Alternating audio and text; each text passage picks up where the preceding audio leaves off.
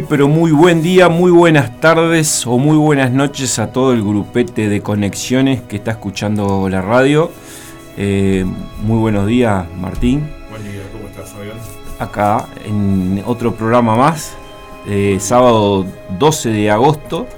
¿sí? Vamos a esperar unos, unos segundillos unos minutitos a ver qué de tolerancia para los que recién se están despertando. Lindo día para estar escuchando en, en la cama y hermoso día para estar vivo, como siempre decimos. Y, me gustaría agregar, Martín, otra consigna que, es una frase también muy, muy poderosa. Siempre estamos a, un pensamiento de, cambiar nuestra vida, ¿no? Siempre. Eh, que eso es bueno compartirlo para de repente gente que, que no está pasando un buen momento o está teniendo un episodio complicado de, salud o personal, este, está bueno ese. Y, es tal cual. Bueno, me voy presentando para los que no me conocen o es la primera vez que escuchan el programa. Mi nombre es Fabián Carrasco. Trabajo con terapias regresivas e hipnosis clínicas para Reprogramente. Y soy quien los acompaña eh, cada sábado de 9 a 11 de la mañana en la radio online El Aguantadero haciendo conexiones acá con, Martín Zapa, que es que opera y nos da este espacio de, para compartir cada, cada sábado de 9 a 11 este, acá en el aguantadero. Sí, vamos a, meternos un poco, Martín, con el programa un poco de hoy, ¿sí? este, de conexiones. ¿sí? El, primer segmento nos, nos va a hablar de un mundo feliz, que nos, muestra desde otro punto de vista eh, los conceptos de felicidad y, cómo, y cómo vivimos en este mundo que creemos que, tenemos este, autonomía o, que nosotros tenemos como eh, la brújula hacia dónde vamos y en realidad nos llevan a donde quieren. ¿sí? Y bueno, una, muestra de, todo esto, bueno, me solarizo con la gente de quinto y sexto del liceo que ahora están teniendo conflictos porque quieren sacar filosofía, quieren sacar todas las materias que, te puedan reflexionar o pensar o, ver de otro punto de vista las cosas, eh, sistemáticamente las están eliminando. ¿Sí? Eh, así que a continuación eh, les, compartimos este documental ¿sí? de de un mundo feliz y a continuación hablamos de cómo identificar, quien les habla va a hablar de cómo identificar eh, una relación tóxica.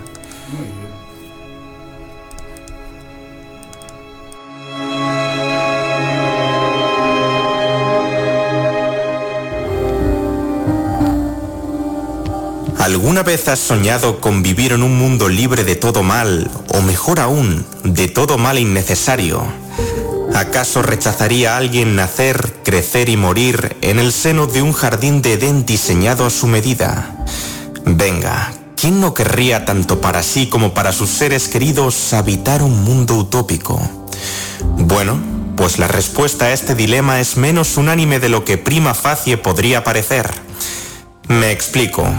La palabra utopía deriva del griego ou, cuya traducción es no, topos, cuya traducción es lugar, y el sufijo latino ia, con lo cual su significado etimológico es no hay lugar. Acorde al diccionario de la Real Academia Española, existen dos acepciones principales del término. Mientras que la primera hace referencia a un plan, proyecto, doctrina o sistema deseable de muy difícil realización, la segunda denota la representación imaginaria de una sociedad futura con características favorecedoras del bien humano.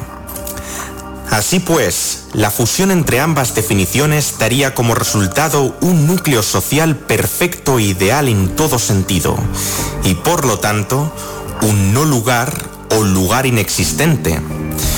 Bajo este marco, la República Imaginaria es interpretada como una eutopía, empleando esta vez el prefijo griego eu, cuya traducción es bueno o bien, en pos de designar un supuesto buen lugar, en oposición a una distopía o mal lugar. Ahora bien, ¿cuáles serían las características de tal idílico emplazamiento? Bien, lo cierto es que podríamos nombrar muchas y variadas. Bonanza económica, satisfacción profesional, salud físico-mental, paz social. Empero, habríamos de entrar entonces en una espiral semántica casi interminable. ¿En qué consiste la tan ansiada riqueza, salud, bienestar o justicia? ¿Y cómo podríamos alcanzarla si es que fuera tan siquiera posible? Lo cierto es que una amplia diversidad de textos literarios y filosóficos han cimentado y moldeado la noción de utopía a lo largo del tiempo, desde la República de Platón y su legendario mito de la Atlántida en la antigua Grecia, hasta el libro de las revelaciones de San Juan en la antigua Roma.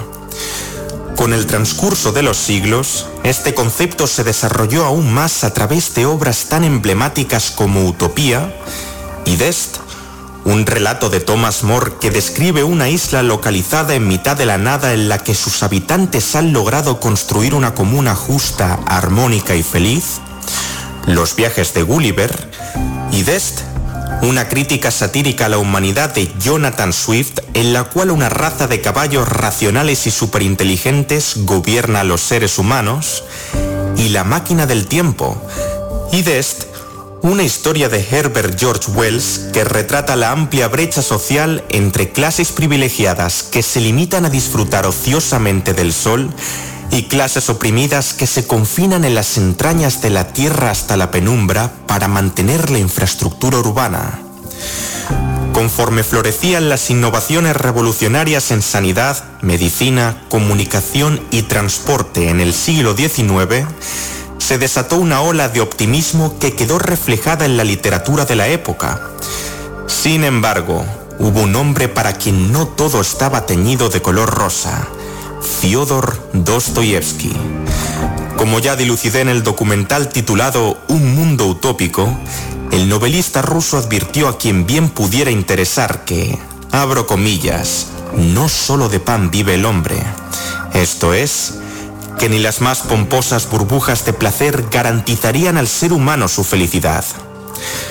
Posteriormente, la estrepitosa llegada de la Primera Guerra Mundial arrancó de cuajo las idealistas pretensiones de un buen número de autores cuyas visiones comenzaron a cobrar vida con consecuencias francamente desastrosas. De hecho, tanto el régimen comunista en Rusia como el ascenso nacionalsocialista en Alemania se concibieron inicialmente como paraísos prometidos solo para desembocar en escenarios de horror y opresión. Sea como fuere, los diferentes modelos de utopía y distopía han tenido que abordar una serie de puntos clave. ¿Dónde viven las personas? ¿Cómo se alimentan, visten y aman? ¿Quién tiene el poder y quién hace el trabajo? ¿Bajo qué sistema económico tienen lugar las relaciones comerciales? ¿Y de qué manera se relacionan los ciudadanos con la naturaleza? Habida cuenta de ello, mi cometido a lo largo del presente documental será desgranar cómo se podrían ver afectadas la libertad, la identidad y la verdad bajo los mecanismos de condicionamiento psicológico y control social descritos en una de las obras literarias más importantes del siglo XX, Un mundo feliz del autor inglés Aldous Huxley. Sin más preámbulos, demos comienzo al espectáculo. A grandes rasgos, la novela nos transporta a un estado mundial futurista en el que la ciudadanía es configurada ambientalmente hasta conformar una jerarquía social basada en la inteligencia. Este relato presagia colosales avances científicos en la tecnología reproductiva y la manipulación psicológica que darían como resultado la erradicación de la guerra, la pobreza y la enfermedad. Por consiguiente, todos los residentes de la metrópolis son permanentemente felices. No obstante, la paradoja de este logro es que se ha podido consumar solo tras la eliminación de la diversidad cultural, la religión, la literatura, la filosofía, el arte y el amor. El título del libro tiene origen en el acto quinto de una obra de William Shakespeare titulada La Tempestad. Oh, ¡Qué maravilla! ¡Cuántas criaturas bellas hay aquí! ¡Cuán bella es la humanidad! ¡Oh, mundo feliz en el que vive gente así. Más que revelar los acontecimientos acaecidos en la historia, mi interés será ilustrar y analizar el tipo de sociedad que tiene lugar en ella los sucesos vinculados a la Gran Depresión que sacudió al Reino Unido en un año 1931 principalmente marcado por un desmesurado desempleo y el abandono del patrón oro, impulsaron a Huxley a priorizar la estabilidad como propiedad social fundamental. Ahora bien, su verdadero punto de inflexión para definir gran parte de los sucesos y referencias del libro fue un temprano viaje a los Estados Unidos de América. Y es que Aldous quedó profundamente impactado, y no precisamente de manera positiva, por la cultura juvenil, la euforia comercial, la liberalidad sexual y la actitud introspectiva de una fracción considerable de la sociedad estadounidense. Para más Inri, la lectura de la autobiografía del magnate y emprendedor Henry Ford durante su travesía marítima le permitió advertir que sus máximas se llevaban a la práctica con frecuencia una vez dejó atrás la ciudad de San Francisco. Dicho esto, es hora de pormenorizar el escenario ficticio de un mundo feliz. El calendario del Estado Mundial tiene su inicio en 1908 año en el que se fabricó el primer modelo T de los coches Ford. ¿Es esto una mera coincidencia? Evidentemente, no. La estructura metropolitana se fundamenta en los principios inherentes a la línea de montaje fordista, homogeneidad, previsibilidad y producción en masa. Si bien no se promueve ninguna religión clásica desde un marco institucional, Henry Ford es venerado como el arquitecto de la sociedad y adopta el rol arquetípico de Jesucristo. Las cruces han sufrido un corte en la parte superior para ser transformadas en T's. Las fechas se designan como AF para antes de Ford y DF para después de Ford. Y los personajes juran por su nombre exclamando, Oh, Ford mío, en vez de, Oh, Dios mío. En el universo Huxleyano, el culto a la técnica desempeña un papel crítico en la estructuración y funcionamiento de la sociedad, pues no solo se presenta como una herramienta para el progreso y la eficiencia, sino que adquiere una dimensión casi sagrada. En otras palabras, se percibe como un medio para eliminar todo conflicto, paroxismo y angustia, y a la postre, poder alcanzar la felicidad absoluta y la perfección social. En el año 141 del calendario fordista, esto es, el 2049 del calendario gregoriano, tuvo lugar una guerra química que devastó gran parte del planeta. Tras el inminente colapso económico, los líderes mundiales decidieron hacer frente a la catástrofe imponiendo nuevas tecnologías en todos los territorios habitables. Obviamente, esta medida provocaría una gran resistencia popular cuya respuesta estatal se tradujo en una campaña pacífica que censuraba todo potencial estímulo revolucionario. Libros, películas, museos, monumentos. La novela comienza en el año 632 después de Ford o 2540 después de Cristo época en la que la dirigencia ya ha impuesto su control sobre prácticamente todas las personas a nivel global. Cuando Aldous estaba escribiendo la historia a principios de la década de los 30, se autodenominaba como un, abro comillas, divertido esteta pirrónico. De ahí que el arsenal de preceptos sociales y culturales plasmados en el hilo conductor dé un giro de 180 grados a los principios y valores del victorianismo. En lo que a esto respecta, la primera inversión victoriana transforma la virtud del ahorro en el imperativo del gasto bajo una lógica consumista que, más que satisfacer necesidades preexistentes, crea otras nuevas para poder vender luego un producto. Por ejemplo, el deporte se convierte en un pilar estatal para la fabricación de todo tipo de artefactos sofisticados. Tenis superficial, golf electromagnético, etc. Es por esto por lo que está prohibido crear un nuevo juego que no posea al menos el mismo número de aparatos que el juego que más requiera en ese momento. Otro aspecto interesante del entretenimiento para las masas es el cinerama, una versión altamente inmersiva de las películas. No contentos con las proyecciones audiovisuales tradicionales, los usuarios del llamado cine sensible colocan sus manos en los pomos de metal situados en los bordes de los brazos de la butaca para experimentar las sensaciones físicas de los actores que aparecen en pantalla. La lista de dispositivos tecnológicos es interminable. Cajas de música sintética, órganos de esencias, helicópteros personales. Así pues, los ciudadanos de la metrópolis están programados para asociar la diversión y la felicidad con el consumo. Y por aplicación analógica, toda actividad que no reporte una transacción económica es desincentivada. Las prímulas y los paisajes tienen un grave defecto. Son gratuitos. Dado que el amor a la naturaleza no da que hacer a las fábricas, es necesaria su abolición al menos entre las castas más bajas.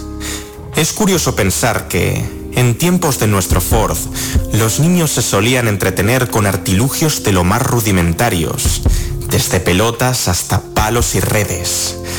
Menuda locura permitir que la gente se entregue a juegos complicados que en poco nada aumenta la demanda agregada.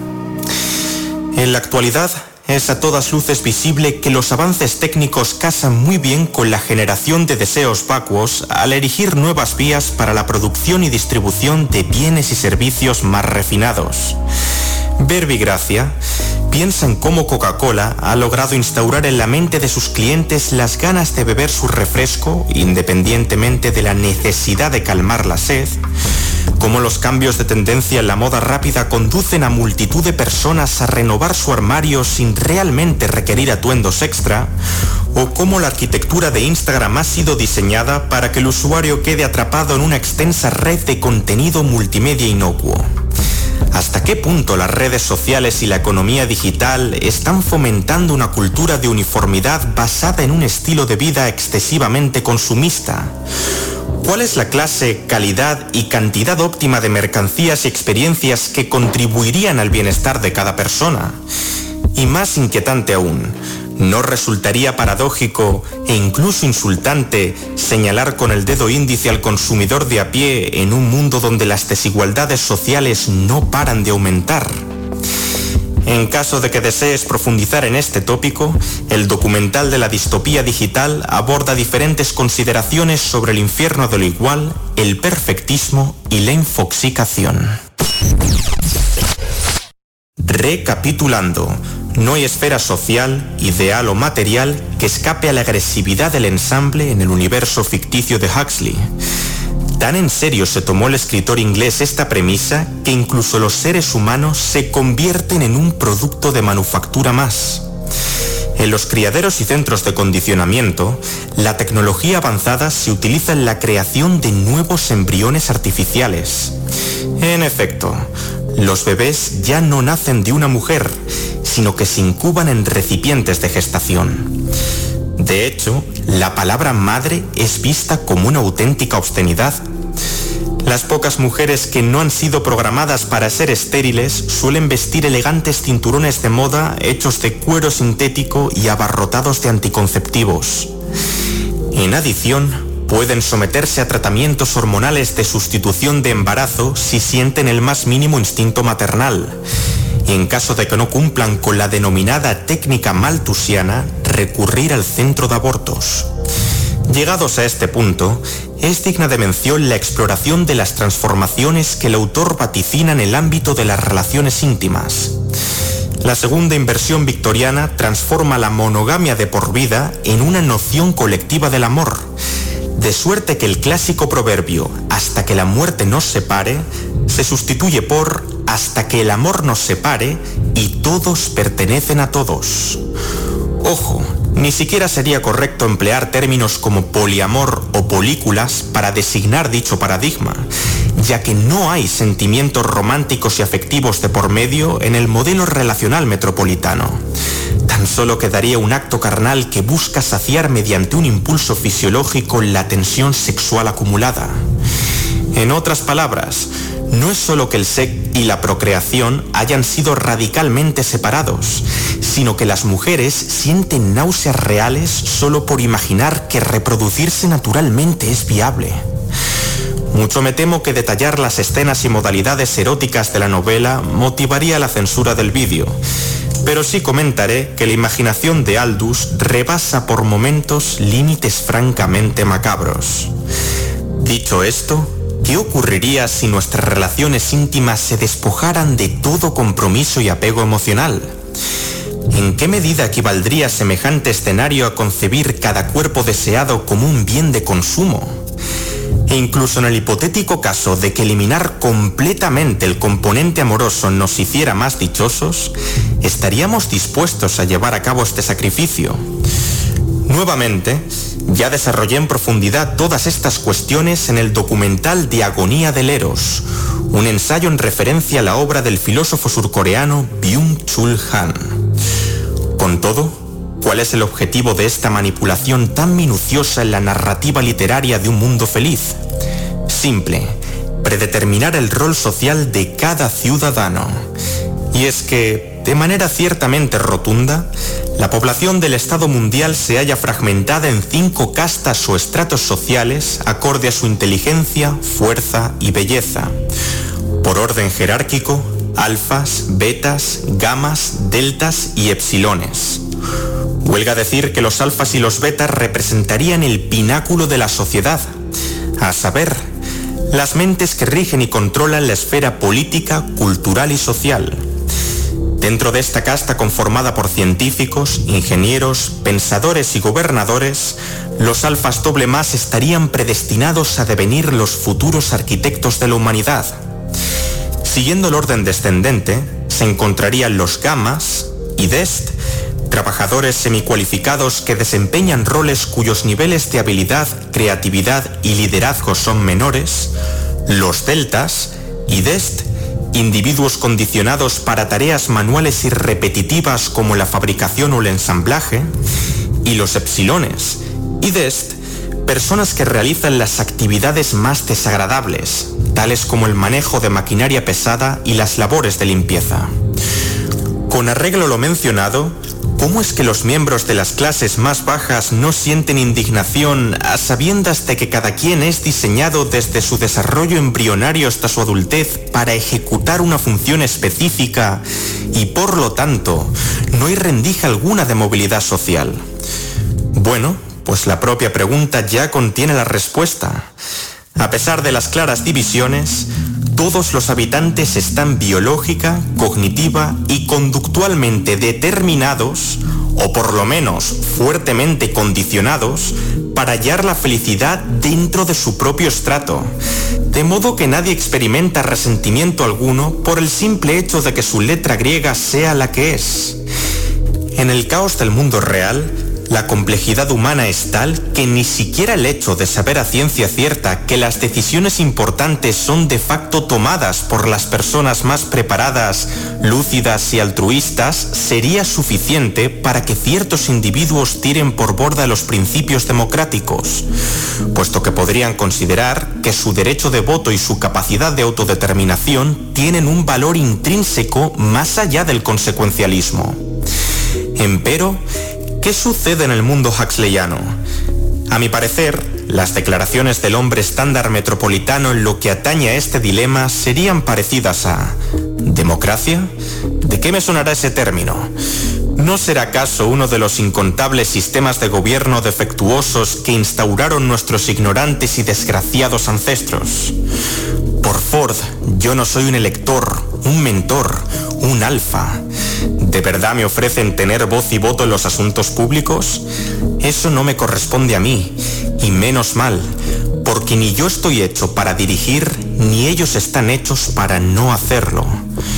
Por ende, mi elección es nuestra miseria, la suya, nuestra felicidad. Un aspecto bastante llamativo es que el repertorio de técnicas biológicas que se emplean para controlar a la población no incluye la ingeniería genética. Más que nada, porque la estructura del ADN aún permanecía oculta a los ojos de la ciencia cuando el escritor concibió su obra. Sin perjuicio de que el movimiento eugenésico y las investigaciones de Gregor Mendel estuvieran sumamente consolidados, Aldous optó por subrayar la importancia de la crianza sobre los genes. Por ejemplo, los embriones y fetos humanos son sometidos a un meticuloso régimen de estímulos químicos, véase, la exposición a hormonas y toxinas, y térmicos, véase, la exposición a calor o frío intenso, con objeto de que cada individuo esté preparado para cumplir con sus respectivas labores en condiciones climáticas específicas. No obstante, se limitarán las autoridades estatales a configurar la conducta, cognición y personalidad de la ciudadanía interviniendo únicamente en el proceso de la gestación. Evidentemente, no. Es aquí donde el autor eleva un peldaño más el grado de ciencia ficción proponiendo dos técnicas de corte conductista. Por un lado, se menciona el condicionamiento neopavloviano, un tipo de aprendizaje basado en la asociación de dos estímulos para generar una nueva respuesta en el organismo. Verbigracia, mediante la tortura ejercida a los niños delta para que vinculen el campo con el dolor. Por otro lado, se menciona la hipnopedia, un tipo de aprendizaje basado en la implantación de creencias estratégicas durante el sueño. Verbigracia, mediante la instalación de altavoces en las camas que emiten mensajes propagandísticos. Como guinda del pastel, la Administración se encarga de suprimir cualquier vestigio de infelicidad remanente con la ayuda del Soma, una droga que combina las propiedades de los antidepresivos y los alucinógenos a fin de paliar las penas y temores envolviendo a la mente humana en un éxtasis sonírico y desinhibido. En la novela se dice que, Cito textualmente, si por desgracia se abriera alguna rendija de tiempo en la sólida estructura de sus distracciones, siempre quedaría el soma. Medio gramo para una de asueto, uno para el fin de semana, dos para un viaje al Bello Oriente y tres para una oscura eternidad en la luna. Una sola pastilla una todas las ventajas del cristianismo, el ejercicio y el alcohol sin ninguno de sus efectos secundarios. Por descontado, el Estado mundial se encarga del reparto de esta sustancia con vistas a mantener a raya las emociones experimentadas por los ciudadanos y de esta manera garantizar que sigan pletóricos y satisfechos, factor crucial para no poner en peligro la estabilidad de la metrópolis. A su vez, la droga parece poder ser destilada en casi cualquier alimento del día a día, helados, café e incluso agua. De hecho, la gente se toma a menudo vacaciones somáticas para mejorar su estado anímico. Desde luego, un buen experimento mental pasaría por cuestionarse cómo reaccionaría la masa social contemporánea si un fármaco de tal calibre llegara a distribuirse comercialmente. Por lo pronto, yo me atrevo a afirmar que el choque fenomenológico sería tan brutal que nuestra manera de ser, pensar y actuar cambiaría de pies a cabeza. Lo que no tengo tan claro es qué tan grande sería la proporción de rebeldes con la misión de resistir la que quizás sea la mayor tentación de la historia, ni tampoco si su causa es más noble que ilusa. A estas alturas, es evidente que el consumismo, el condicionamiento psicobiológico y el control social no son los únicos temas que plantea esta gran trama futurista.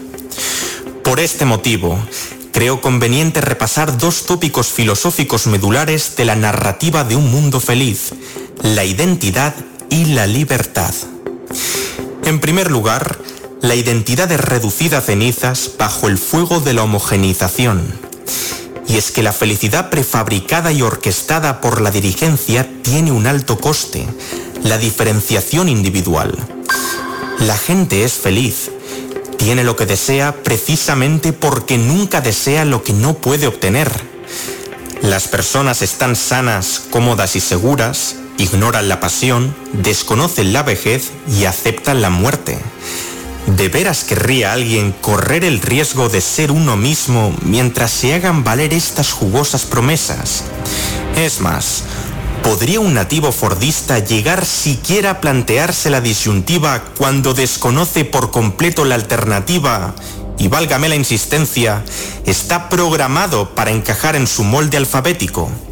Sorprendentemente, sí. Bernard Marx, cuyo nombre es una clara ilusión a Karl Marx, interroga a su compañera Lenina Kraun, cuyo nombre nos remite al líder de la revolución rusa Vladimir Lenin, en los términos siguientes. Sí, hoy en día todo el mundo es dichoso. Eso es lo que les decimos a los niños de 5 años. Antes bien, ¿no te gustaría tener la oportunidad de ser feliz de otra manera? Es decir, a tu modo y no al de todos los demás. En la sociedad huxleyana es posible apreciar la biopolítica en su máximo apogeo, un término acuñado por el sociólogo Michel Foucault que describe el conjunto de mecanismos de poder que tienen por finalidad regular diferentes aspectos de la vida humana desde la forma del cuerpo hasta la salud. En una versión tan extrema como la del libro, el biopoder aniquila prácticamente todo ápice de singularidad, espontaneidad y descontrol en su pesquisa por el júbilo popular. Este texto sirve para subrayar uno de los apuntes de Huxley. En un mundo en el que todo está al alcance de nuestras manos, nada tiene significado. Puesto en palabras más llanas, se impone a cada habitante un tipo específico de felicidad y por aplicación directa se le priva del resto de formas eudaimónicas. A no ser, claro está, que la manufactura psicológica sea tan perfecta que integre todas las interpretaciones de la dicha. A tenor de lo expuesto, ¿qué aspectos de tu personalidad se eclipsan cada vez que incurres en la gratificación instantánea? ¿Hasta qué punto depende nuestra identidad del sufrimiento evocado por la pérdida, la angustia y la incertidumbre? ¿Merecería la pena un intercambio total o parcial entre autenticidad y felicidad? En caso afirmativo, ¿a qué partes de ti mismo estarías dispuesto a decir adiós y a cuáles no? En segundo lugar, la libertad es expuesta como el mero espejismo de una conciencia reificada para actuar conforme a una serie de patrones de comportamiento y pensamiento determinados. Para ilustrar mejor este punto, leeré uno de los pasajes más impactantes de la novela. Un Estado totalitario realmente eficaz sería aquel en el que los jefes políticos todopoderosos y su ejército de colaboradores pudieran gobernar a una población de esclavos sobre los cuales no fuese necesario ejercer coerción alguna por cuanto ya amarían su servidumbre. Por consiguiente, los más importantes proyectos Manhattan del futuro incluirían vastas encuestas patrocinadas por los gobiernos sobre el problema de la felicidad, a saber, el reto de lograr que la gente ame su esclavitud. Los hombres y mujeres metropolitanos están condicionados para que apenas puedan obrar de un modo diferente a su deber como ciudadanos. Sin embargo, esto no supone la más mínima molestia para ellos. ¿Y por qué? Pues porque tampoco quieren ser cosa distinta a lo que son, peones clónicos y predecibles cuyas preferencias, habilidades e intereses siguen la lógica del sota caballo rey. Ya debatimos acerca de la dicotomía entre el libre albedrío y el determinismo de la voluntad humana en el documental titulado El mal deseable. Tomando esto en cuenta, el confort ofrecido por su fordería Mustafa Mond uno de los diez controladores del mundo feliz cual guardián de la República Platónica, no parece bastar para el enigmático John, también conocido como el salvaje. Este personaje ha nacido y crecido en el seno de una reserva, un territorio anacrónico que ha logrado preservar el antiguo modus vivendi humano con todo lo que ello implica, pobreza, belicismo, enfermedad, envejecimiento, arte, afecto y espiritualidad. A diferencia de los residentes del Estado mundial, John mantiene una visión romántica y tradicional de la vida gracias a la influencia de la literatura clásica, en particular por vía de las obras de William Shakespeare. Por lo tanto, su perspectiva sobre la existencia y la humanidad contrasta enormemente con la realidad aséptica de la metrópolis. Otra de las moralejas de Aldous es que la libertad de elección es uno de los pilares de una vida auténtica. De ahí que el salvaje anhele profundamente el retorno del mundo antiguo, aunque ello conlleve sangre, sudor y lágrimas. En las utopías literarias, el ansiado afán por la perfección es susceptible de desmoronamiento ante el escollo de la disidencia. Entonces, ¿qué se podría hacer con aquellos sujetos que no suscriben los postulados hegemónicos ni se amoldan a los designios oficiales? El siglo pasado nos reveló algunas de las réplicas más atroces. En el mejor de los casos, la reeducación forzosa, la coerción legislativa y la intimidación social son puestas en marcha. En el peor, se recurriría al exilio, la prisión y la pena de muerte. Claro, si un líder tiene la creencia de que lo único que le separa de un mundo feliz es un grupo de personas que sostienen ciertas ideas reaccionarias, disidentes y revolucionarias, ¿qué no sería capaz de hacer para consumar sus pretensiones? Con todo, las sanciones del aparato estatal fordista parecen ser un poco menos drásticas. Para los no conformistas, se prescribe el exilio a Islandia, un destino donde el final último del hombre puede ser debatido entre intelectos de similar talante sin importunar a la gente normal. En este último tramo del discurso, realizaré una breve comparativa entre Un Mundo Feliz y 1984, una obra lanzada en el año 1948 por el escritor inglés George Orwell que también ha sido analizada anteriormente en el canal. ¿Cuáles son las similitudes y diferencias entre ambos títulos? De buenas a primeras, la pluma orwelliana apuesta por un régimen dispuesto a cualquier cosa para capturar, reescribir y construir la historia mediante la opresión. Por su parte, el nihilismo hedonista de Huxley rota hacia una realidad plagada de consenso, inundada de diversión y libre de estrés y malestar. Con una aguda visión, él expresó su parecer en una carta a Orwell. La perspectiva de que la política del botín en la cara ante el más mínimo desacuerdo o reproche hacia el gran hermano pueda prolongarse indefinidamente me resulta un tanto incierta.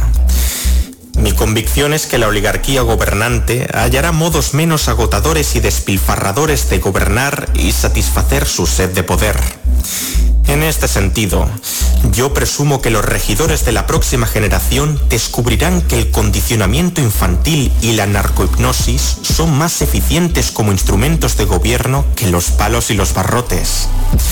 Y es que inducir a las personas a amar su condición de siervo puede satisfacer el afán de poder tanto más que azotarlas o patearlas hasta lograr su obediencia. A luz de este fragmento, el crítico social Neil Postman contrastó ambos paradigmas en el prólogo de su libro titulado Divertirse hasta morir. Orwell temía a aquellos que prohibieran libros. Huxley, el hecho de que no hubiera razón alguna para esconder un solo manuscrito, dada la falta de interés en la lectura. Orwell temía a aquellos que nos privaran de la información. Huxley aquellos que nos proporcionaran más información de la que somos capaces de procesar. Orwell temía que la verdad permaneciera oculta. Huxley que ésta se ahogara en un mar de irrelevancia. Orwell temía que nos convirtiéramos en una cultura cautiva. Huxley que nuestra sociedad deviniera trivial, banal y obscena. En resumidas cuentas, Orwell temía que lo que odiamos nos arruine. Huxley que lo que amamos lo haga. A mi parecer, es difícil contrastar mejor y con menos palabras ambas obras. Sin lugar a dudas, los temores axleyanos son fácilmente asociables a muchos fenómenos que tienen lugar en la actualidad. Sobresaturación de información, alienación tecnológica, cámaras de eco, gratificación inmediata, etc. Todo se ha dicho, hay razones de sobra para argumentar que el siglo XXI está repleto de toques distópicos pertenecientes a cada una de las narrativas literarias, sin alcanzar con ello el nivel tan grotesco y surrealista que las caracteriza. Piénsalo, ¿para qué limitarse a regir mediante el placer o mediante el dolor si es factible buscar un punto de equilibrio entre la represión y la indulgencia? ¿Cuántas libertades están siendo erosionadas gradual e insidiosamente mientras ponemos el foco en una avalancha de entretenimientos superficiales? ¿descartarías ipso facto la posibilidad de que estemos experimentando simultáneamente la opresión silenciosa de una vigilancia omnipresente y la seducción del placer fugaz, presto y continuo? A continuación, revisitaré una crítica del ensayista, novelista e intelectual transhumanista Michel Houellebecq que expresa con cautela estas consideraciones. La mutación metafísica que originó el materialismo y la ciencia moderna tuvo dos grandes consecuencias, el racionalismo y el individualismo. Pero el error de Aldous fue evaluar mal la relación de fuerzas entre ambos componentes. Para ser más específicos, su equivocación consiste en subestimar el aumento del individualismo producido por la conciencia creciente de la muerte, pues de aquel surge la libertad, el sentimiento del yo y la necesidad de distinguirse y superar a los demás. En una utopía racional y técnica como la que describe el libro, la lucha podría atenuarse. Por un lado, la competencia económica metáfora del dominio del espacio, no tiene razón de ser en una sociedad rica que toma el control de los flujos económicos.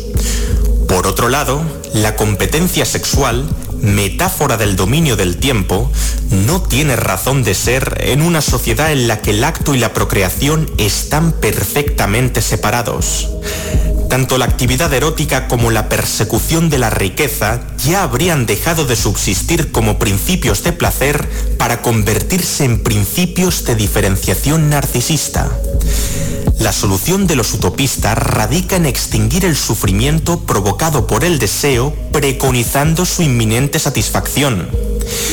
El hecho de que el deseo sea una fuente de desgracia, odio e infelicidad lo sabían y enseñaban un sinfín de filósofos, desde los budistas hasta los cristianos, pasando por pensadores de la talla de Epicuro, Epicteto, Arthur Schopenhauer o Friedrich Nietzsche. En el extremo opuesto al placer, la sociedad erótico-publicitaria en la que vivimos hoy se empeña en organizar un deseo que aumenta en proporciones inauditas mientras mantiene el confort en el ámbito de lo privado para que continúe la competencia, para que funcione la sociedad, el deseo ha de crecer, expandirse y devorar la vida de los hombres.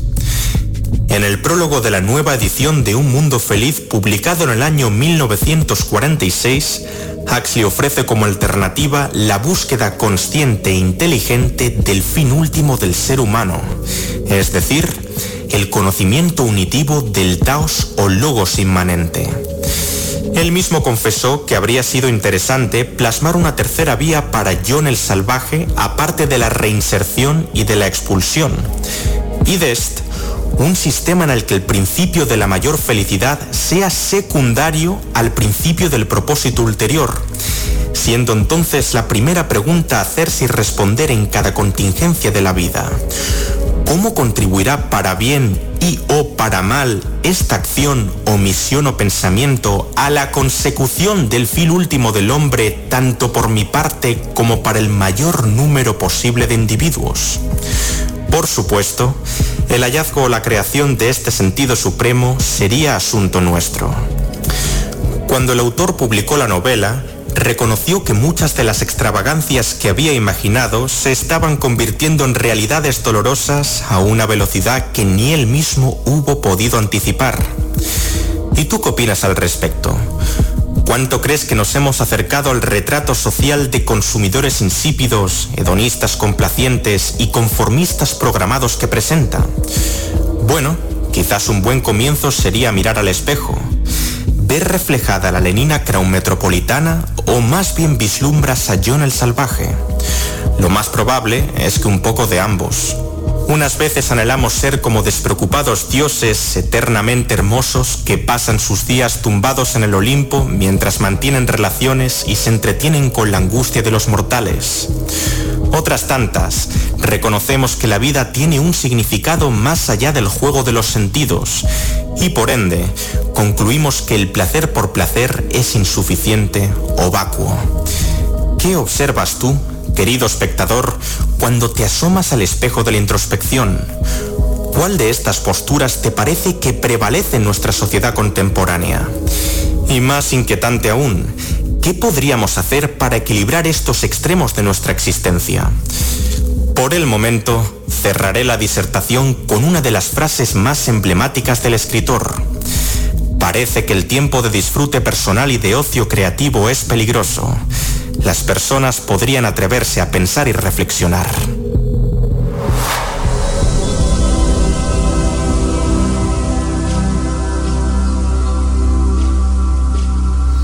Creador de Humabel Terapias y Tarot Máster Holístico, Angiología y Tarot, consultas presenciales u online, cursos y talleres.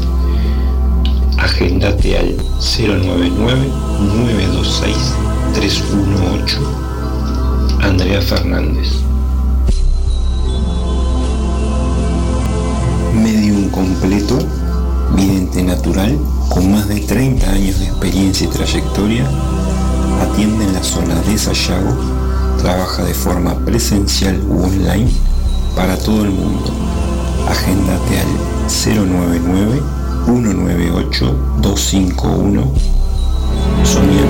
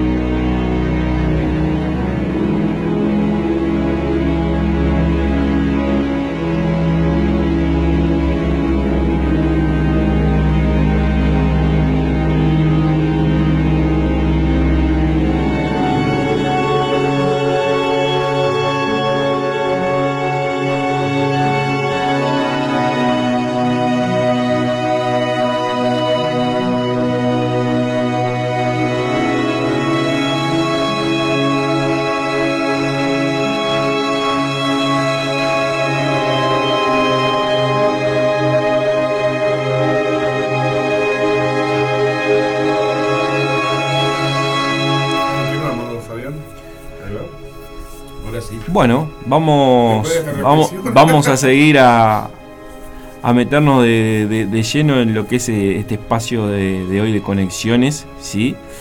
Donde vamos a compartir este. Primero que nada, déjame saludar a la audiencia, ya que estamos, eh, a todos los oyentes de Radio Aguantadero y los que se enganchan por primera vez. Quiero hacer una, una convocatoria, Fabián. Sí, adelante. Viste que mañana es el día del niño, de la niñez, como, se le dice. nuestro, nuestro día. Es una fecha comercial. Pero para muchos gurises significa un momento de alegría, un momento para compartir en familia o con amigos. Y nosotros acá en el Merendero por la Victoria, acá enfrente a la radio, mañana, como siempre el Día del Niño, se hace una actividad, como se trata de hacer.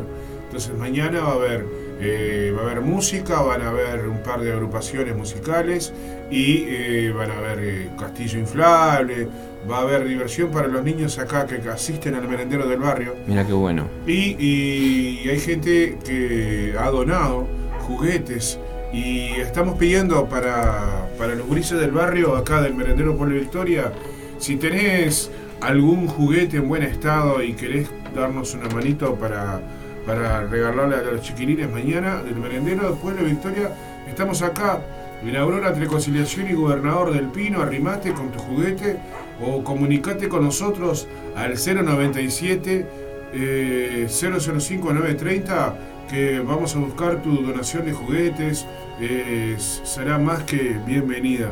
Mañana va a haber una actividad desde las después del mediodía, eso de las 2 de la tarde hasta las 5 o 6 de la tarde, acá en, la puerta de la radio, en el enfrente, más bien en el merendero Pueblo Victoria, donde se va a hacer una merienda compartida con los chiquilines y se le va a regalar algunos juguetitos que se puedan juntar. Nada más que eso. Muy bien.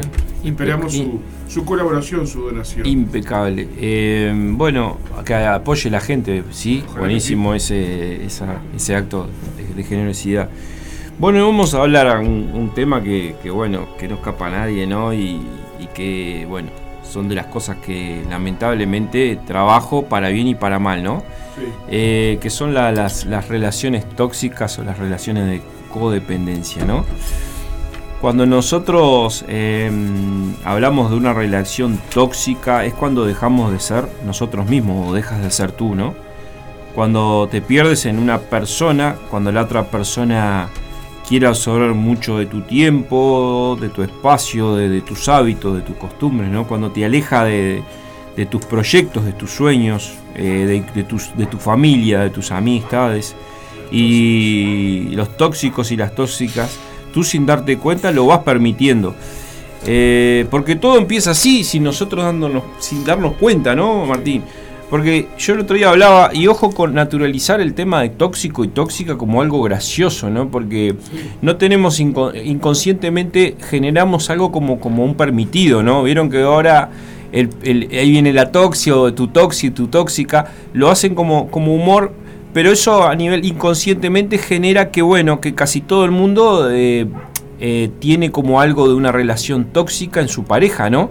Entonces como que lo vamos naturalizando diciendo, bueno, hoy casi todas este, las, relaciones tienen algo tóxico, porque naturalizamos eso, ¿no? De, la toxicidad y, para nada es algo sano, ¿sí? Entonces, ojo cuando le decimos a las personas, ahí viene tu toxi, sé que lo, hacemos en un ámbito de, humor, pero, pero, pero ahí, exacto, ahí viene mi toxi, pero pero genera también eso inconscientemente de que, de que bueno, que como que estamos eh, admitiendo que todas las relaciones tienen un poco tóxico, ¿no? Y eso es, eh, no es algo que sea cierto. Entramos en, una relación completamente, bueno, enamorados, ¿no? Eh, cuando queremos ver, o sea, puede estar la persona muy vulnerable. Esto, como, como siempre yo digo, de una relación tóxica o de los cuernos, nadie, nadie está libre. Así que, Martín, este, esto nos compete a todos porque te puede agarrar en un momento que no estás pasando bien y, de repente, bueno, te, metes con una persona que, no, es la, ideal. Entramos en una relación completamente, bueno, enganchados y cuando queremos ver estamos medio perdidos, ¿no? Sin sueños, sin, sin proyectos, viviendo la vida de las demás personas y descuidando lo que somos nosotros mismos, ¿no? A veces permitimos que nos corten la libertad o, que nos corten eh, poder con, salir con nuestras amistades o hacer actividades que la otra persona piensa en que no es lo correcto. Hay mucho tipo de, relaciones, ¿no? pero esto es lo que, lo, que más duele, ¿no? Eh, porque perdemos nuestra identidad, ¿sí? No sabemos realmente ya quiénes somos, porque pasamos a ser como, bueno, una sombra de nosotros mismos, ¿no?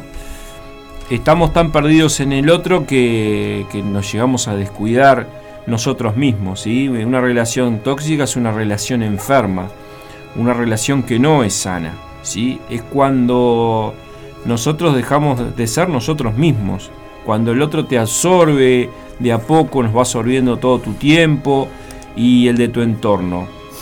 ¿Sí? Eso creo que, quede claro y, hablar un poco de, de cuál sería... Eh, eh, esos síntomas, ¿no? Puede ser uno eh, en uno o en ambos, ¿no? Porque a veces la relación tóxica puede ser de las dos personas, puede ser de una sola. Cuando estamos en una, en una relación eh, tóxica o de codependencia, es algo insano en nuestra vida, nos destruye emocionalmente, ¿sí? Es donde entra la manipulación y es donde entra en ocasiones el narcisismo, ¿no? Eh, que hoy también cada vez hay generaciones más de personas narcisistas también, ¿no? que estamos creando nuevos perfiles de cuando son relaciones bien fuertes donde ya eh, entra el, narcisismo. ¿no? Esta persona toca eh, todos nuestros, nuestros puntos débiles justamente para que nosotros nos hagamos cargo de, de nosotros mismos, es observar nuestros sistemas de creencias, ¿no? Porque en ocasiones estamos en relaciones que, no es sana por, por, un tema de, lealtad, por querer permanecer en, una relación porque sí, ¿no? Por lealtad con... ¿Cuántas veces, ¿no? Con nuestros familiares, como puede ser porque en mi familia hubo ese tipo de relación, entonces yo también quiero. Eso pasaba en lo de los tiempos de antes, ¿no, Martín? Que que nuestros padres hacía 20 años, claro, porque este, vos te habías casado con esa persona y más en, una sociedad más, con la mujer, ¿no? Que venía la mamá y creo que, por ejemplo, la vieja excusa de ¿Y por qué te aguantás todas estas estupideces? Y, Los cuernos, que la moviera. Y mi, viejo vivieron toda la vida juntos y se aguantaban estupideces. Claro, eh, exacto, era como se el. normalizaba que estaba bien aguantar. O que se insultaran, o que le faltara el respeto, exacto. aguantar este, un montón de, ataques, un montón de, de desmanes y cosas que te van minimizando como ser humano, ¿no? Exacto, y no solo eso. O sea, no es que hoy haya más separaciones que antes, es que hoy se permiten menos cosas que antes. Antiguamente estábamos, la mujer, sobre todo, eh, yo como, es indegable, como, como, como hombre lo puedo decir, eh, como hombre que eh, no es por una cuestión de feminismo, machismo ni nada por el estilo, pero la, es, es una realidad, la mujer estaba sometida y, hoy por hoy eh, se le da un espacio, si bien aún le falta mucho, y no quiero entrar en cuestiones de machismo, feminismo ni nada de eso, pero es una realidad. Antiguamente la mujer siempre estuvo sometida a, eh, al, hombre y con todo lo que eso implicaba, ¿no? Socialmente, estaba condenada a, aceptar cosas que hoy por hoy no tienen por qué aceptarlas. En el mundo en el que vivimos este, es un mundo donde podés reclamar tus derechos, podés gritar tus derechos, podés quejarte. Exacto. ¿Qué lo que pasaba? Antiguamente no, no, claro, eh, incluso desde, el ambiente familiar, desde más interno, ¿no? Del más, el, el más sentido. ¿Qué pasaba cuando cuando le, de repente la, esposa se, se, comía de repente infidelidades, agresiones, maltratos, eh, o las infidelidades que eran eh, a viva voz, que era todo el mundo sabía, y qué venía, te venía la madre y qué le decía. Bueno, mi hija, viste que el hombre es así, vos tenés que, es tu esposo, tenés como que hacer la vista gorda y, seguir porque era como, como era, una, era lo normal, ¿no? Entonces, hoy los tiempos han cambiado, hoy hay hoy, las, hoy, hoy eh, pues, para ese tipo de cosas, con sin ser grosero, eh, todo lo, lo, que el mundo eh, ha llegado es a decir, normal las pelotas, no normalicemos lo que está mal. Exacto. ¿no? O sea, hablando lisa y llanamente, ¿no? sin ser grosero. Exacto. No, esto no es normal, loco. No es normal que te persigan, no es normal que te violenten, no es normal que, te tengan sometido. Tal cual, tal cual. Muchas cosas más. Lo que pasa que, que, aquí es donde tenemos que observar también eh, lo que es ese, amor, ¿no? Observar lo que es el amor hacia nosotros mismos, hacia lo que estamos hablando de autoestima y de valorización. ¿Sí? Observar qué tanto me acepto yo mismo, qué tanto me amo yo mismo, qué tanto me valorizo, qué tanto me quiero, para yo tolerar este maltrato, ¿no? Por lo general viene también de la mano que más allá de que de repente algunas situaciones puntuales te, te, puede haber pasado que, estás, encontraste en un momento vulnerable de tu vida, que estabas pasando mal y encontraste una persona que al principio te manipuló y te demostró ser como una persona que, que te brindaba todo lo que vos en ese momento necesitabas y después pasó a ser todo lo contrario, ¿no? Pero sacando esos, eh, casos puntuales, la mayoría de las personas que terminan teniendo una relación de codependencia, eh, por lo general, tiene un problema de, falta de autoestima de valorización, a veces consciente o a veces inconscientemente, ¿no? Eh, para tolerar esa, esa, responsabilidad, lo que es hacia uno mismo, ¿no? ¿Cómo puedo validarme yo a mí? ¿Sí? Porque mis pensamientos yo no me, no me siento como, como, eh, empoderado, como se dice ahora, ¿no? O, valorizado. Porque juntamente nos quedamos en una relación de, maltrato, porque nos sentimos inmerecidos de un amor, inmerecidos de algo sano, ¿sí? Porque ahí perdimos nuestro propósito de, vida, nuestra integridad personal, ¿sí? Es donde negociamos nuestros acuerdos. Yo tengo un acuerdo de, no aceptar maltrato, tengo una relación, eh, de, intento tener una relación sana con alguien, ¿no? Entonces yo por ese pequeñito amor y por eso eh, me falta concretar a mí en cierta etapa de mi vida que yo no lo recibí. Estas son las programaciones, ¿no? Entonces llego a una relación donde me dan un poquito de amor y ya todos los, los, los negocios que tengo conmigo ya no los llevo a cabo. ¿Por qué? Muchas veces eh, la infancia de, marca, ¿no? Hasta los 7, 8 años que, nos marca nuestra personalidad, obviamente que, esos programas que nosotros nos creamos en nuestra mente, si tuvimos un entorno, nuestros padres no, no, nos dieron afecto, no nos dieron amor, entonces de la manera eh, que, menos esperamos cuando recibimos de otra persona de grande, de, eh, muestras de amor o una relación con amor que después no, se, convierta en algo que no es sano, pero nosotros tenemos como esa codependencia porque es la, primera vez que nosotros recibimos amor, ¿no? tenemos como ese programa que salimos en la vida que nos faltaron afecto, o nos faltó confianza, o nos faltó que un padre una madre nos diera, eh, nos, nos valorice, nos dé confianza, nos dé seguridad. Entonces cada vez que nosotros nos relacionamos con alguien que nos brinda seguridad, confianza, que yo no lo tengo, entonces veo en el otro lo que a mí me falta. ¿sí? Este, entonces muchas veces nos pasa esas programaciones que tenemos con, defectos y, bueno, eh, una relación sana te nutre, te conforta, ¿no? Una relación insana, ¿sí? O tóxica, te, genera un daño de energía, te, te pone en tu lado oscuro y llegas con un poco de, bueno, con esa falta de autoestima. Esa, eh, esa autoestima llega a un término de, mucha escasez, porque cada vez te, te, van sometiendo mucho más, ¿no? Esto tiene que ver si la persona lo hace de manera más visible o de manera incluso más pasiva la manipulación, ¿no? Eh, llega de una manera a veces muy sutil el manipulador, ¿no? O la manipuladora, porque si de entrada nos, nos muestra quién es, obviamente eh, obvio que nosotros vamos a salir huyendo de este tipo de maltrato. Yo siempre digo, ¿no, Martín? Es como la primera cita, ¿no? Eh, viste que las primeras citas vos no vas a decir todos tus defectos, mirá, eh, no sirvo para esto, no sirvo para lo otro y, tengo 500 mil defectos porque nadie va a hablar mal de, sus propios o, los niega o los oculta, ¿no? Entonces pasa también un poco, este, un poco es lo, es lo, que hablamos este, siempre. Eh, pero llega de, una manera tan sutil, tan amorosa a veces, que son personas y son, y son relaciones que de entrada te llenan de mucho amor, de, mucho cortejo, es una persona que... Cómo exacto, cómo eh, generarte la, confianza, comprarte, decir, eh, eh, podés contar conmigo, yo tengo confianza.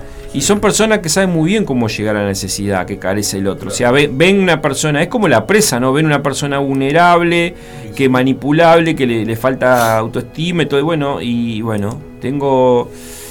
Eh, bueno, es así, es un poco, ¿no? Eh, los pacientes los que están enfrentando una situación bien difícil es una relación donde, donde esa persona, su línea de vida, por todo lo que viene, de lo que, de lo que le faltó, de sus heridas, de lo que no fue completado, entonces, bueno, llega ese momento que, que, bueno, que llega esta persona que parece que, nos va a cambiar, como las canciones de amor, ¿no?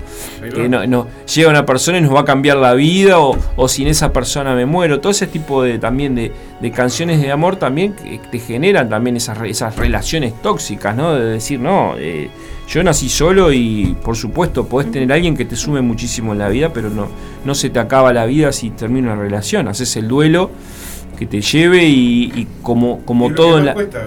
Exacto, como todo en la vida. Y a veces ahí se generan también problemas de dependencia que, son muy nocivos ¿no? en las parejas que donde hay personas con, pues no sé si personas que tóxicas o personas que dominan a otras y se imponen mediante manipulación de todo tipo, ¿no? Es complicado, es un tema bastante complejo. Exacto, y, lamentablemente están muy presentes hoy en día. Exacto, y es cuando, cuando nos sentimos incompletos, ¿no? Y viene una persona y nos da un, poquito de amor, nos dice palabras lindas, ¿no? Entonces nosotros le damos todo eso de nosotros, ¿no? Esa persona se ha perdido en, el otro, o sea, en, en, la otra persona. Y eso siempre pasa porque eh, y eso dentro de lo normal, o sea, cuando vos empezás una relación, vos te, convertís un poquito en el otro también, ¿no? O sea, dentro de lo sano, ¿no? Porque empezás a como a tener ciertas formas de, de, tener algunos hábitos, algunas costumbres, compartir cosas. Entonces, sos un poco una parte de la otra persona, ¿no? Eh, y, a veces te, hace acordar a, una relación que, nosotros mismos podemos tener con alguien, donde necesitamos perdernos para volver a encontrarnos con nosotros, ¿no? Estas relaciones te llevan mucho a la culpa, al miedo, incluso a sentirte obligado a llevar, llegar el, el, victimismo, ¿no? Nos llegamos a sentir en ocasiones víctimas y se convierte la relación víctima en victimario, ¿no? ¿Cuántas veces no que ese manipulador o esa manipuladora nos hace pelear con todas nuestras amistades, nuestros, nuestros amigos y te rompe todos los lazos, todos los vínculos? Porque después salir a la cancha y decir, bueno, tengo que salir y enfrentar a, mí, a, mí, a, mi, familia y decir, che, eh, en un lugar porque me equivoqué, ustedes tenían razón y a veces eh, eso también de, no querer dar brazo a torcer nos termina destruyendo más, ¿no? Porque eh, te has peleado con todo el mundo y todo el mundo te quiso decir y de repente ir y, ir y decirle, bueno, tenía razón, me equivoqué, es como que también es muy jodido, ¿no? También, no, no, no es algo que, además sea fácil. Entonces aquí es lo, lo, que nos lleva a una relación este, sana, es una, es una apertura, es algo, una generosidad, una amabilidad, es una gratitud. Nosotros aprendemos en nuestro sistema familiar y de ahí es como adoptamos los patrones, ¿no? las cosas que repetimos. Si en mi casa hubo violencia, yo lo voy a ver como normal, ¿no? Eh, entonces voy a, permitir lo que no es permitido una relación, porque yo lo viví en mi casa, o sea, sí, y sin justificar la violencia, que no, no vamos a justificar la violencia, o sea, eh, probablemente que una persona que pega, pasan los niños, ¿no? Eh, va a la escuela el niño que agrede y que pega porque ve en su entorno que, que, hay agresiones, entonces este, es un niño que, pega. Y obviamente que las personas cuando con un ambiente familiar bastante violento, bastante agresivo, eh, queda en el inconsciente eso de que, bueno, las relaciones que, en algún momento cuando las cosas no están bien o hay una discusión puede desencadenar probablemente en, un episodio de violencia, ¿no? un episodio de, agresiones. Eh, entonces ahí es llegar el, amor hacia nosotros mismos, ¿no? Si en mi casa me trato se trata con violencia verbal, con violencia física, no es sano yo, eh, que yo llegue a una relación y tenga que vivir la misma experiencia, ¿no? Pero como no se educó, como no se me enseñó lo que era lo que era correcto y lo que era lo incorrecto, como que a veces venimos de, hogares donde, donde vemos que la violencia, donde vemos que, que nuestros padres era, golpeaban a mamá o, había agresiones verbales y ella era más sumisa, entonces llegamos a una relación repitiendo esos patrones que, que vienen de un conjunto familiar y no solo viene del sistema familiar, también viene de lo externo, ¿no? Porque cuando nosotros tenemos personas cercanas son nuestros patrones a seguir y esos patrones que son eh, que vemos inconscientemente venimos repitiéndolos en nuestras relaciones. ¿sí? Ahora hay mucha información. Eh, no, podemos, no podemos nadie eh, decir que somos una sociedad mucho más agresiva, mucho más violenta. Lo, ves, en el, lo ves en el tránsito. Hoy la gente en un segundo eh, saca todas sus miserias y todo en una en, no sé, pierde la paciencia y pone su, su, estado más demente, porque yo he visto eh, personas, eh, mujeres o hombres, sacarse de una manera porque no podía esperar, no sé, dos segundos que estaba trancado el, tránsito o, por un, o por una mala maniobra de alguien, lo ve gente que se detona de una manera que se la cabeza muy pa y no, porque siempre a ver siempre se trata de decir que el hombre se no yo he visto mujeres sacarse mal y re violentas, ¿eh? eh todo, todo aspecto. Sí, sí, sí, sí. Hoy, hoy no, no, no, ya no es un tema de, ya tanto de un género solo, ¿no? A distintas maneras, ¿no? Pero ahora hay mucha información, ahora hay muchos programas, hay muchos videos que nos pueden enseñar a nosotros cómo es una relación sana, cómo es una relación eh, tóxica. Antes no había. Pero ¿qué ocurre? Cuando el sistema de creencias, aunque tengas la información, con todo lo que tenemos en nuestro inconsciente. De ahí es que cuando nosotros estamos, de lo que nosotros estamos partiendo. Pero es muy importante saber nuestros sistemas de creencias, ¿no? Eh, hoy cuando empecé el programa dije algo que es muy poderoso. Estamos a un pensamiento de cambiar nuestra vida, ¿sí? Y eso es tan literal y tan poderoso que, que parece tan simple y cuando nosotros revisamos, bueno, ¿qué es un pensamiento? Bueno, un pensamiento si yo pienso algo que, que para mí es una verdad, es una creencia, sea positiva o negativa. Si es negativa puede llevarme incluso a llevar una destrucción. Porque si yo creo eso que es así y aunque sea totalmente disparatado, pasa a ser una creencia, ¿sí? O puede ser una creencia adquirida de, mi entorno, de mi familia o de, bueno, entonces siempre voy a tener eh, que revisar lo que es nuestro entorno, qué tan permisivo soy, qué estoy repitiendo, qué me está haciendo daño, ¿sí? Porque cada, cada relación o cada pareja es un aprendizaje, ¿sí?